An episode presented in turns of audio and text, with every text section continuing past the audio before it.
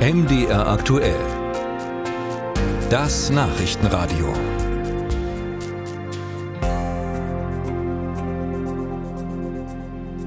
Worauf kommt es an für den Bundeskanzler hier und jetzt? Jetzt kommt es darauf an, dass wir aus dieser Erfahrung die Zuversicht mitnehmen. Ja, es ist möglich. Ja, wir werden den großen Umbruch hinbekommen, der vor uns liegt.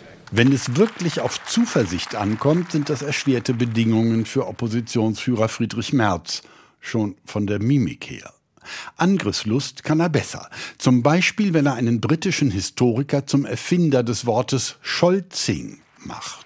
Scholzing hat er so, hat er so interpretiert. Gute Absichten kommunizieren, nur um dann jeden vorstellbaren Grund zu erfinden, um diese hinauszuzögern und zu verhindern. Leider stimmt die Geschichte nicht ganz. Der Historiker hat es gar nicht erfunden. Und damit lässt Merz es darauf ankommen, dass die Sozialdemokratin Verena Huberts einen giftigen Gegenvorschlag macht. Deswegen schlage ich vor, das Wort Merzen heißt schnell mal eben falsche Fakten verbreiten hier in diesem Hause.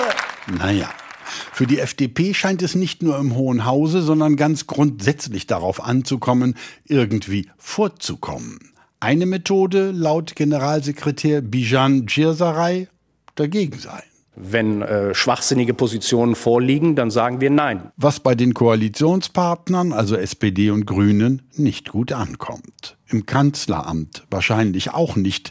Da wird nämlich gerade ein Anbau geplant, was FDP-Finanzminister Christian Lindner plötzlich gar nicht mehr passt. Weil, ja, weil es ihm ja immer nur auf das eine ankommt, die Schuldenbremse. Ich glaube, dass in Zeiten von mehr Homeoffice und ortsflexiblem Arbeiten ein mindestens 800 Millionen Euro teurer Neubau neben dem Kanzleramt entbehrlich ist. Wohingegen es sich bei Geflüchteten um Menschen handelt, die bei uns ankommen, weil sie Hilfe brauchen, was Geld kostet. Gerd Landsberg vom Städte- und Gemeindebund fordert deswegen die klare Zusage, dass das Geld auch bei den Kommunen ankommt und nicht an den klebrigen Fingern der Länder hängen bleibt. Im Bundestag kleben allerhöchstens die Abgeordneten an ihren Sitzen. So geht es hoch her vor der Abstimmung zur Verkleinerung des Bundestages. Worauf es dabei ankommt? hoch umstritten. Die frisch beschlossene Reform jedenfalls sorgt bei der Linken für Abscheu und Empörung, weil es ihr an den Kragen gehen soll. Der Abgeordnete Jan Korte.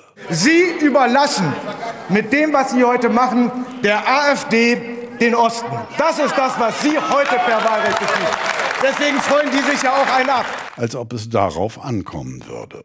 Anfang der Woche ist im Regierungsviertel ein Gast aus Bhutan angekommen, der den Bundeskanzler auf andere Gedanken gebracht hat. Bhutans Idee, das Glücksgefühl seiner Bürgerinnen und Bürger einzubeziehen, ist faszinierend. Klar, weil es auf das Glücksgefühl im Leben eben auch wirklich ankommt.